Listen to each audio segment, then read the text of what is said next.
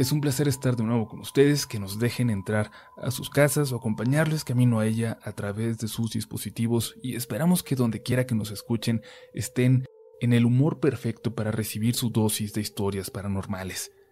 Hoy tenemos para ustedes una nueva selección de experiencias que le ocurren a policías. Vamos a ellas. Estás escuchando Relatos de la Noche. Hola a todos los amigos de Relatos. Fíjense que ser policía no es nada fácil, y obviamente ustedes ya sabrán por qué. Es un trabajo peligroso, pero también, para aquellas personas con cierta sensibilidad, es un oficio que te pone en situaciones muy fáciles de que te vayan a espantar. A mí me pasó hace muchos años. Casualmente, cuando patrullaba junto a un compañero que creía mucho en fantasmas, en espíritus, en todo lo paranormal. Yo también creía, por algo que vi de niño, pero hasta ahí. No me sentí una persona sensible. Pero dicen que si tienes la mala fortuna de haber visto algún fantasma en la vida, ya eres parte de ese 10% que tiene esta sensibilidad. Y hay un porcentaje aún más pequeño, que son los que tienen que vivir con estas visiones constantes. Al menos, eso decía mi compañero, muy versado en el tema, y que al parecer tenía esta característica. Yo ya sabía de esto aquella noche, cuando nos llamaron para ir a checar el reporte de unos jóvenes dentro del panteón municipal, que andaban ahí haciendo desastre, y algún vecino nos llamó.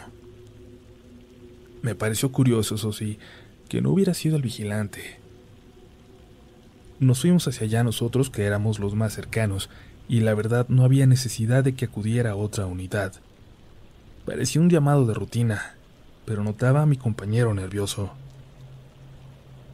No me gustan los cementerios de noche, decía. Por favor, entra tú. Cuando llegamos se quedó en la puerta con la patrulla y los códigos encendidos. Yo me acerqué a llamar al vigilante, un viejito que llegó apurado disculpándose porque andaba dando su rondín. Nos reportaron que andaban unos vagos allá adentro, le dije, bailando entre las tumbas, seguramente haciendo daños. Los vio una persona por la calle de atrás. ¿Usted no los vio? ¿Seguirán por aquí? Si quiere le echamos la mano para ir a revisar. El señor se quedó extrañado, pero nos abrió las puertas. Vamos a revisar, dijo. Pero yo no vi nada. Metan la patrulla, ándele, para que puedan revisar bien, porque esta calle es peligrosa hasta para ustedes. Abrió las puertas y mi compañero no tuvo más remedio que entrar con todo y patrulla, y entonces se bajó para revisar conmigo.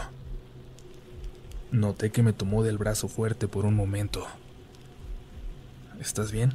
le pregunté. Solo me respondió que no se podía quedar solo. Y al final le dimos una vuelta a todo el cementerio caminando, y yo notaba nerviosismo en él. El viejito se reía un poco al notarlo también. No pasa nada, le decía. Los muertos, muertos están. Tengan miedo ahorita que salgan de aquí y tengan que ir a perseguir maleantes. Caminamos revisando todo el cementerio, enorme, sin una sola señal de aquellas figuras que habían visto corriendo entre las tumbas. Mi compañero tenía la mirada fija al frente, como si no quisiera mirar a su alrededor. Les digo que no hay nada, decía el vigilante. A veces la gente cree ver cosas aquí, pero es el miedo nada más. Caminamos de vuelta hacia la entrada, hacia la patrulla, cuando escuchamos como si alguien hubiera pasado corriendo al lado de nosotros, y sentí como mi compañero me apretó el brazo de nuevo. Todos nos quedamos callados, todos nos paramos en ese momento. Eso ¿Lo escucharon ustedes también? Preguntó. Yo no quise decir nada. No quise decir que vi como una figura grisácea pasó como volando al lado de nosotros. Solo apuramos el paso, ya en silencio. Al viejito se le habían acabado las bromas, al parecer, y yo me alegré cuando a lo lejos ya pude ver nuestra patrulla, a unos metros de la entrada. Mi compañero se detuvo de pronto y se dejó caer de rodillas, Parecía que se le había ido el aire. Miraba hacia la patrulla. Traté de asegurarme de que estaba bien, pero escuché la voz temblorosa del vigilante a mis espaldas. Válgame Dios santo. En la patrulla, dijo. Volteé y no lograba ver nada. Estaba muy oscuro, pero agudicé la vista. Arriba de la patrulla, en el techo, estaba una figura sentada. Parecía un ángel, de esos que ponen arriba de las tumbas, como si alguien lo hubiera colocado ahí. Pero de un movimiento saltó de ella hacia atrás para perderse en la oscuridad. El vigilante comenzó a correr hacia quién sabe dónde, y yo lo único que pude hacer fue levantar a mi compañero, que parecía que no podía usar sus piernas, y ayudarle a llegar a la patrulla. Cuando le estábamos encendiendo, de la oscuridad salió el vigilante corriendo hacia nosotros con una mochilita. Abrió rápido las puertas del cementerio. Vámonos, vámonos, dijo, y en cuanto sacamos la patrulla, escuchamos cómo se nos subió en el asiento de atrás. Vámonos, por favor, insistía. ¿A dónde? le pregunté. A donde sea. Llévenme a donde sea, por favor. Me bajé para cerrar bien las puertas con la cadena. El señor y mi compañero parecían no reaccionar. Me salí de nuestra zona para poder llevar a aquel pobre viejecito hasta su casa.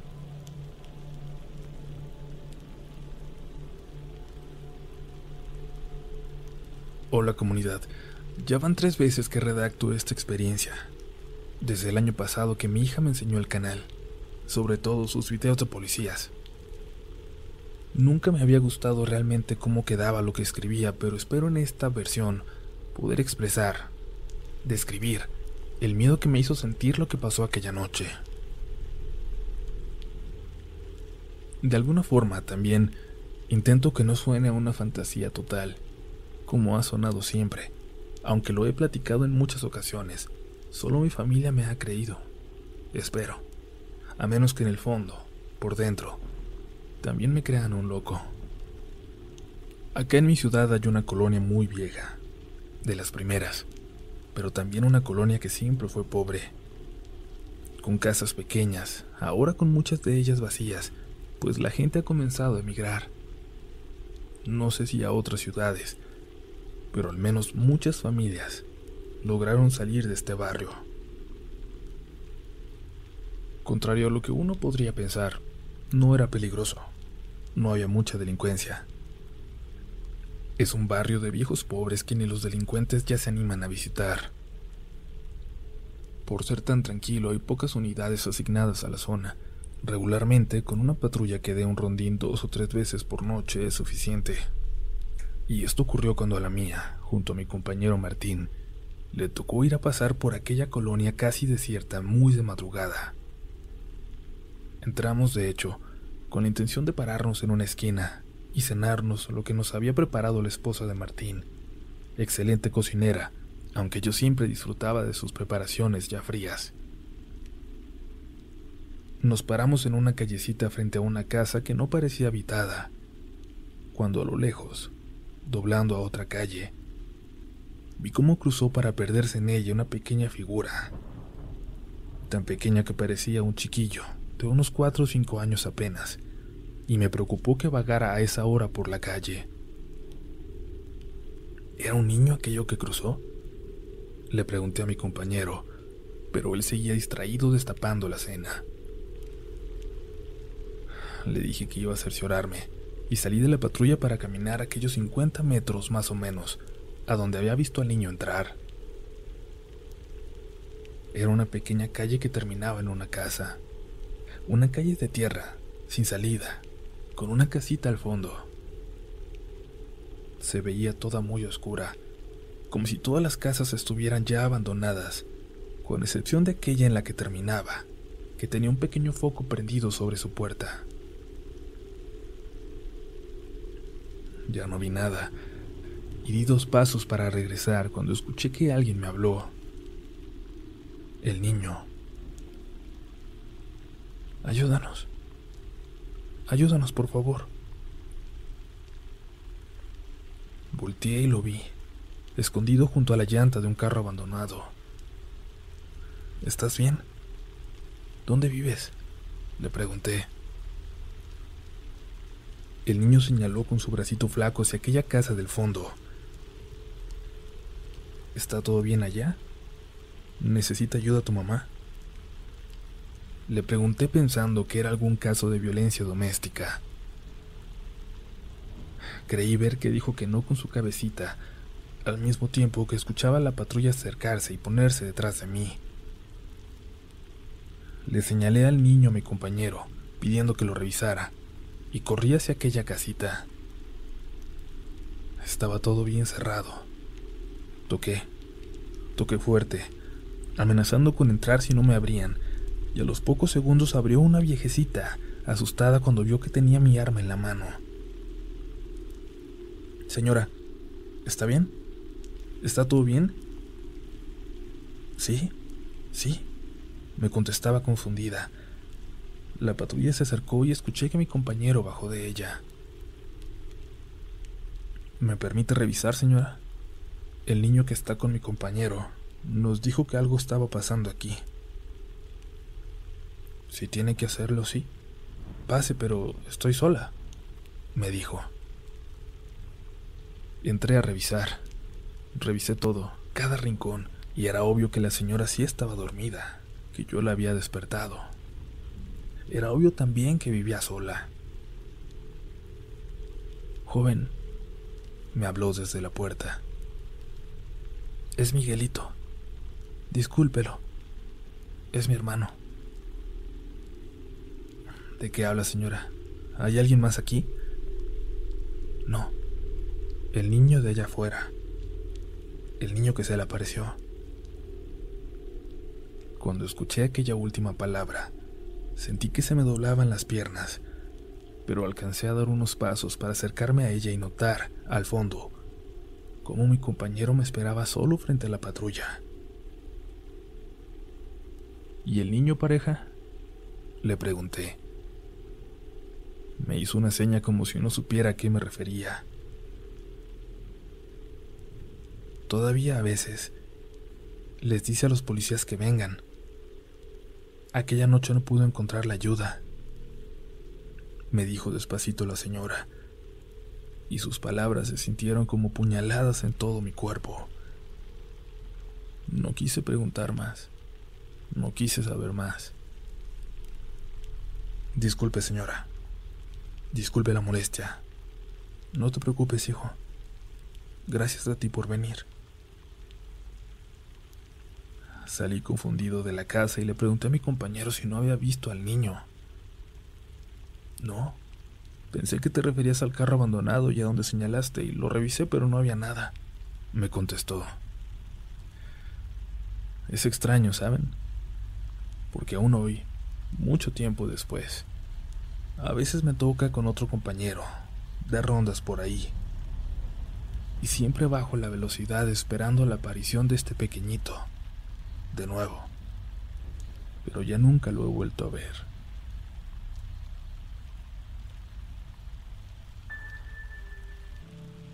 Voy a contarles una experiencia muy corta pero terrible me ocurrió a mí en una ocasión en que patrullaba solo. Era una zona tranquila de la ciudad, un barrio de clase media sin gran actividad delincuencial. Por eso ahí aún se asignaban patrullas con un solo oficial. Los más veteranos éramos asignados a la zona. Yo, con casi 20 años en la corporación, había vivido pocas experiencias peligrosas y definitivamente nada me había preparado para lo que estaría por vivir aquella noche, cuando un niño y una niña, que no pasaban de los 10 años de edad, se lanzaron sobre la patrulla pidiendo ayuda. El diablo se le metió a mi papá, repetían. Me bajé y lo seguí hasta su casa. Su papá estaba dentro, insistían, con su hermanito, un bebé. Les pregunté por su mamá, si había alguien más ahí, pero dijeron que su mamá no estaba. Solo ellos. Solo estaban ellos dos adentro. Pedí refuerzos y entré. Tenía que entrar. Tenía que entrar si había un bebé allá adentro, con alguien que estaba fuera de sí. La casa estaba completamente en penumbras. Las luces no prendían. Se le metió el diablo. Se le metió el diablo. Las palabras de los niños seguían retumbando en mi cabeza mientras entraba y comenzaba a escuchar muy, muy a lo lejos el llanto de un bebé. Tenía los ojos en blanco. Seguí escuchando las voces de los niños. Caminó por el techo y nos quitó al bebé. Todas las palabras a las que no les pude poner atención mientras los metía a la patrulla comenzaban a remolinarse ahora en mi cabeza, cuando ya estaba allá adentro, entre la oscuridad. Algo malo les debió haber pasado para que hubieran tenido que decir algo así. Así que revisé cuarto por cuarto, pero no encontré nada. La habitación, el pasillo, todo vacío. Salí al patio trasero y allí estaba el bebé, que ya no estaba llorando, y lo recogí rápidamente para ponerlo a salvo. Noté que detrás de ese patio trasero había un edificio enorme, una iglesia. Salí rápidamente a la calle para encontrarme con dos unidades llegando. En una de ellas, una compañera, a quien los niños quizás por ser mujer, se habían aferrado y no la dejaban ir. Le di a ella el bebé y regresé a revisar con los demás. Cuando estábamos dentro, la luz volvió y entonces todos las vimos. Los demás solo se sorprendieron por lo extraño de esas marcas, pero yo me congelé. Yo había escuchado el testimonio de los niños. Y es que el techo estaba lleno de pisadas, descalzas, llenas de lodo, como si alguien hubiera estado caminando en él de alguna forma, de cabeza, Gracias a Dios pudimos poner a los niños a salvo, pero lamentablemente ya no pude seguir el caso. No supe qué ocurrió. Pero aún hoy, en las noches en que no puedo dormir, me imagino el terrible terror que vivieron aquellos niños, en lo que tuvieron que ver. Hola a todos los que forman parte de esta bonita comunidad. Fíjense que no tengo mucho de policía, apenas voy para el medio año, y ni antes de eso ni al obtener el trabajo me llegué a imaginar como una de las personas que terminan por enviarles sus historias. Es más, si tengo que serles absolutamente sincero, muchas veces no creía del todo en ellas. Pensaba que eran inventos de la gente, aunque me divertía y me relajaba mucho al escucharlas. Pero toda mi visión ha cambiado, debido a algunos sucesos que se han dado recientemente. Desde que empecé yo patrullaba junto a Omar, un experimentado oficial a pesar de no llegar a los 40 años. Desde que tuvo la edad fue policía, y todos coincidían en que no pude haber encontrado mejor compañero para empezar en el servicio. Juntos pasamos por momentos bastante peligrosos. De hecho, a los días de ser policía, de empezar, me dispararon por primera vez, aunque gracias a Dios no me dieron. Todo fue muy intenso y todo parecía pasar demasiado a prisa pero nada, nada me prepararía para lo que estaba por ocurrir, apenas al mes de haber iniciado en este trabajo. Era una noche como cualquier otra, que son regularmente tranquilas en nuestro sector. Hacíamos una ronda de rutina en una colonia de lo más normal, ni pesada ni muy aburrida. No había nada particularmente especial en ella. Había tanto casas nuevas como algunas viejas en la zona del fondo en medio de una de estas calles nada tenebrosas, se nos atravesó una chica en camisón, de unos 13 años. Corrió hacia la mitad de la calle y al vernos se abalanzó sobre la patrulla. Yo no había terminado de frenar cuando mi compañero ya había abandonado la patrulla. La chica tenía el pelo largo y negro, así que en serio que en primera impresión parecía una aparición fantasmal como de película y al aparecerse de repente, debo reconocer que me hizo sentir extraño. La chica no dejaba de llorar, y Omar le pedía que nos explicara qué tenía. Nos dijo que fuéramos a su casa, a la vuelta, Acababa de salir corriendo a buscar ayuda. Dijo el número y yo aceleré para buscarlo. Y me encontré saliendo de la casa a una señora joven y a dos niños en brazos. Los niños no estaban en edad para ser cargados, pero parecía que estaban huyendo de algo. Había alguien en el cuarto de los niños, me gritó la señora, y yo lo reporté por radio y entré a revisar sin esperar a mi compañero. Di una vuelta rápida al primer piso y subí. Se notaba cuál era el cuarto al que se referían, pues era la primera puerta al subir las escaleras.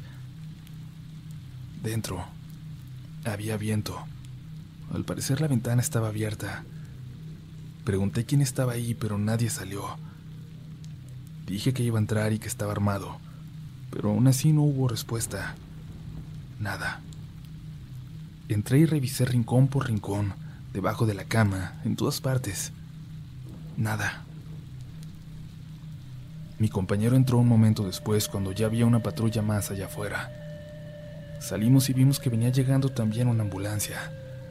La mamá estaba en shock. No la podían hacer reaccionar. Fue entonces cuando nos acercamos con la niña que vimos primero, que estaba con un paramédico, y fue ella quien nos contó lo que había sucedido. Sus dos hermanos parecían gemelos, pero en realidad tenían cuatro y seis años. Dormían en la misma habitación. La chica se había quedado dormida en la sala y cerca de la medianoche despertó para irse a su cuarto. Los niños dormían con la puerta abierta como todas las noches. Cuando pasó por su habitación notó que uno de ellos estaba parado, mirando al otro dormir. Tenía su mano estirada como tocando su pecho. Pudo verlo bien a pesar de la luz apagada. Deja dormir a tu hermano, ya acuéstate. No es hora de estar jugando, le dijo. El niño la volteó a ver y luego se fue hacia su cama. Pero cuando ella dio unos pasos hacia su cuarto, escuchó la voz de su mamá desde el suyo. Regresó para ir con ella, para preguntarle qué pasaba. Esa habitación estaba en el otro extremo del pasillo. ¿A quién estás hablando? preguntó la mamá. Su hermanito estaba durmiendo con ella, como acostumbraba cuando estaba enfermo. El otro hermano, en la otra habitación, estaba solo. Ella corrió hacia ese cuarto y sintió cómo le empujaron la puerta para cerrarla en su cara. Empezó a patearle y su mamá acercándose no dejaba de preguntarle qué pasaba, y ella apenas podía soltar las palabras para decirle que había alguien allá adentro con su hermanito. Ve por ayuda, ve por ayuda, decía su mamá mientras ahora ella empujaba la puerta con todas sus fuerzas. El niño lloraba dentro del cuarto, también lo hacía el hermanito afuera contemplando la escena.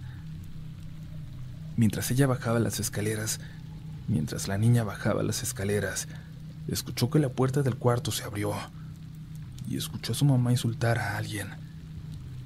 Pero ella no dejó de correr, no se detuvo y tuvo la suerte de ver pasar nuestra patrulla despacio por la calle siguiente y corrió con todas sus fuerzas para alcanzarnos. Una compañera policía escuchaba a la niña con mucha atención y los demás más bien parecían incrédulos pero yo sin decir nada caminé hacia la patrulla donde los niños aguardaban. Niños, ¿qué pasó allá adentro? Les pregunté. ¿Pasó algo en su cuarto? No sé la verdad qué es lo que esperaba como respuesta, pero el niño más pequeño dijo muy seguro. Hay un niño que viene en la noche a despertarnos, pero ahorita se quería llevar a mi hermano. Cerró la puerta del cuarto y luego se escondió. Vive en la parte de arriba del closet, detrás de las cajas de los juguetes. Yo me di la vuelta para volver a entrar a la casa. Ya había en mí una curiosidad creciendo a cada momento y sentía que tenía que darle una segunda revisada a aquella habitación. Omar me siguió.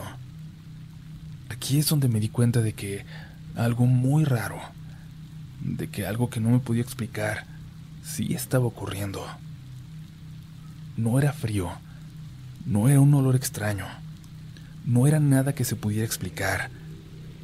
Pero cuando íbamos subiendo las escaleras, los dos sentimos como si como si nuestros cuerpos se hubieran hecho pesados, como si algo nos jalara hacia abajo, como mucho cansancio de repente. Subimos a pesar de todo y fui directo a esa habitación, a ese closet. Cuando lo abrí, quité la primera caja de un juguete de allá arriba. Y entonces, ¿cómo decirlo?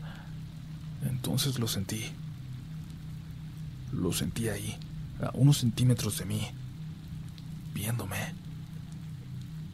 Casi podría decirles que escuché la respiración, pero no estoy tan seguro. Y es que la voz de Omar, desde la puerta, confirmó entonces mis miedos. ¡Ey! Ahí está.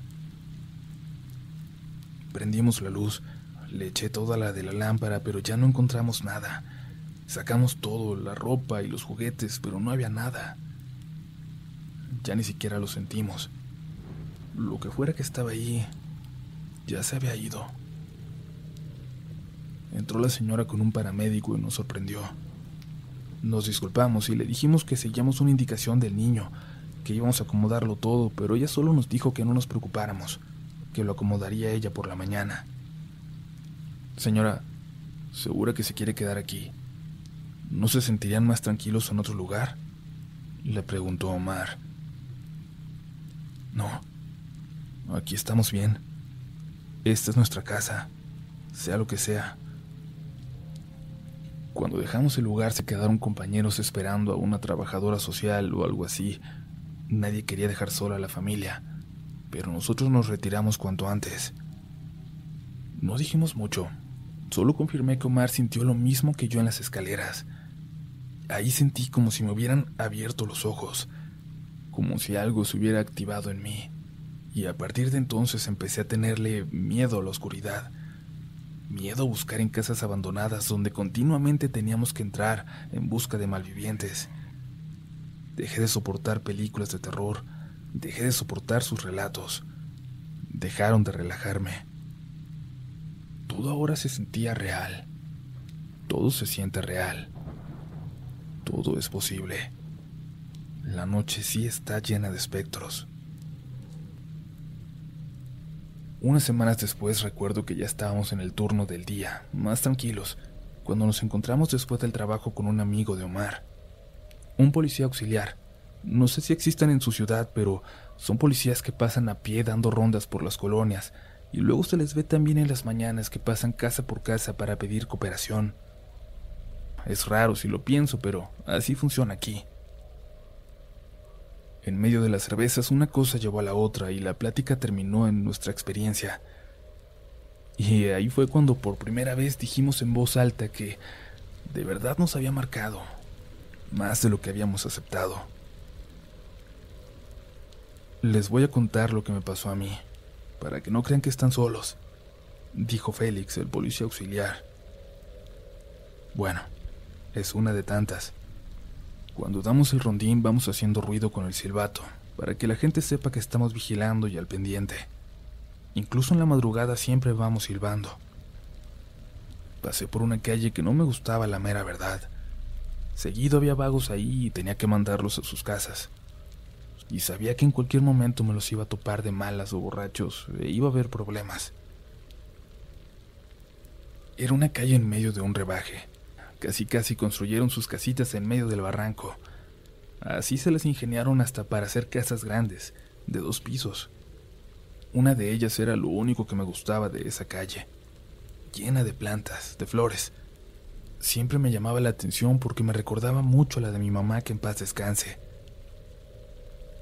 Aquella vez, volteando a la casa como siempre, me encontré con una señora, ahí arriba asomada, y es que esa casa ese patio estaba unos dos metros sobre el nivel de la calle. Y entre las plantas se estaba asomando una señora. Su pelo estaba blanquísimo, así como su vestido. Casi casi brillaba. Le di las buenas noches con la mano y ella saludó de vuelta. Seguí caminando y vi que ella se movió por entre las plantas, como para poder seguir viéndome. Yo sentí raro y apresuré el paso. Escuché una puerta allá atrás, como esas de reja que se ponen duras y rechinan. Volteé muy disimuladamente y vi a la señora apresurando el paso como para alcanzarme. Pero se venía riendo. Se venía riendo mucho. y algo me dijo que siguiera caminando, que no me detuviera. Si les digo la verdad, sentí como si me lo estuviera diciendo mi mamá. No sé cómo, pero así sentí. Córrale, muchacho, córrale. Empecé a correr y a la salida de la otra calle me encontré con mi compañero. Nomás lo jalé y le dije que avanzáramos, que no volteara, y subimos hasta la calle principal, esa ya bien iluminada. Había varias personas en un puesto de tacos y le pedí que nos quedáramos ahí. Ahí le tuve que explicar por qué. Que la señora de la Casa de las Flores estaba rara, que andaba afuera, y que me hizo sentir algo muy feo. Por más que le explicaba, mi compañero no reconocía la casa que decía, aunque él pasaba por allí la mitad de las noches. La de las flores, hombre, la que está llena de plantas a unos dos metros sobre un muro lleno de enredaderas, que ni se ve bien dónde está la puerta. Por más que intenté, no entendió. Pasamos el resto de la noche sin sobresaltos y lo dejamos así, pero luego, él pasó por aquella calle un día de descanso, en la tarde. Me mandó un mensaje de WhatsApp. Ya di con tu casa, me dijo con tu casa de flores. ¿Es esta? Yo esperaba que cargara la foto que me había mandado, pero por la pura silueta, sabía yo que sí la había reconocido. Y es que no tenía pierde, ¿no? Era muy fácil. Pero cuando se cargó la imagen por completo me asusté. Me confundí.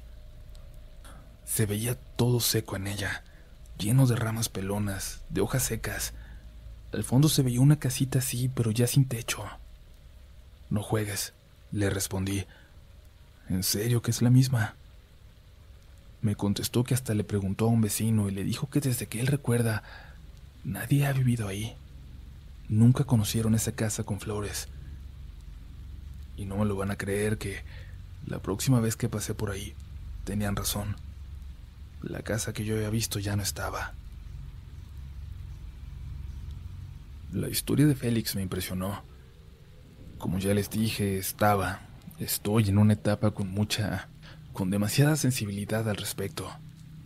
A Omar tampoco le era fácil lidiar con todo esto, pero creo que fuimos sobrellevando toda esta nueva inseguridad hasta que volvíamos a rotar a los turnos de la noche.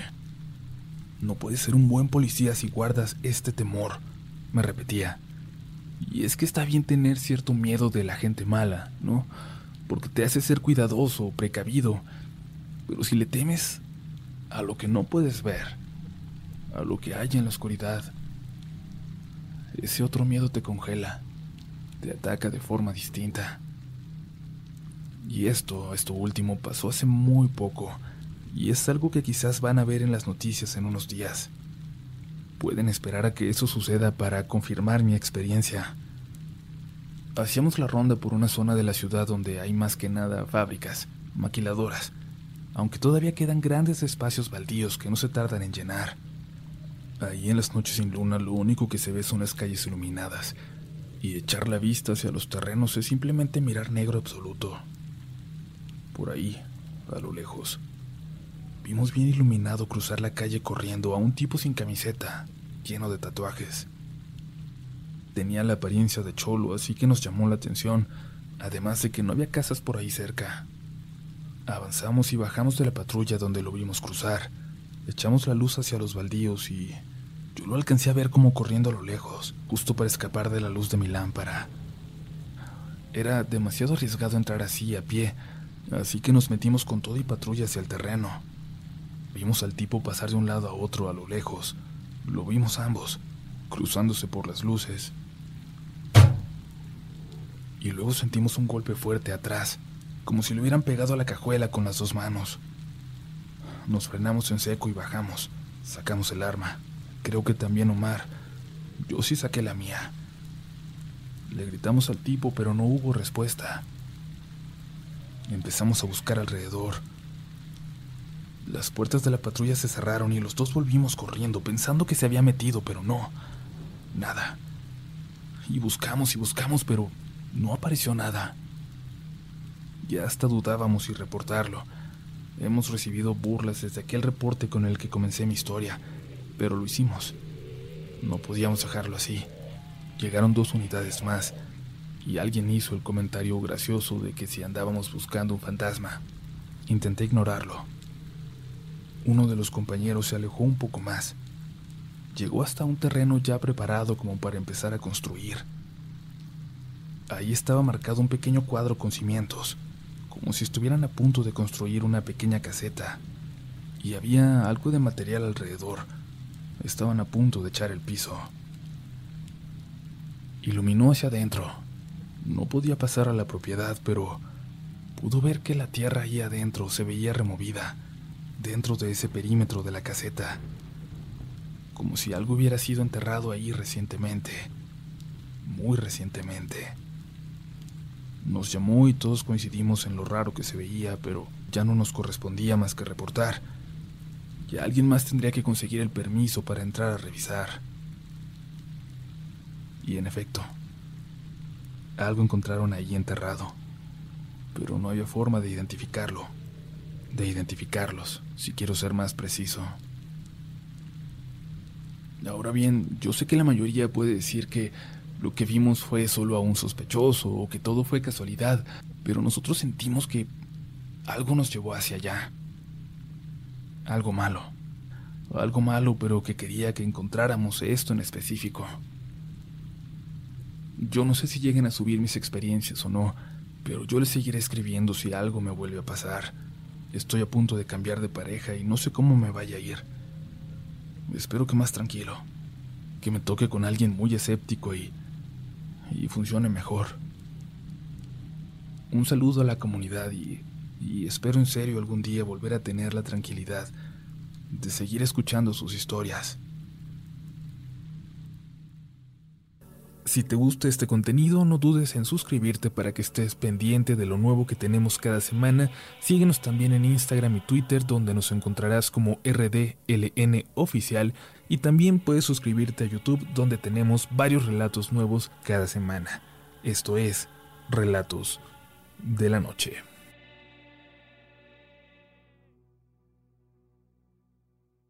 Hey guys, it is Ryan. I'm not sure if you know this about me, but I'm a bit of a fun fanatic when I can. I like to work, but I like fun too. It's a thing. And now the truth is out there. I can tell you about my favorite place to have fun. Chumba Casino. They have hundreds of social casino style games to choose from with new games released each week. You can play for free anytime, anywhere and each day brings a new chance to collect daily bonuses. So join me in the fun. Sign up now at ChumbaCasino.com. No purchase necessary. BGW. Void were prohibited by law. See terms and conditions. 18 plus.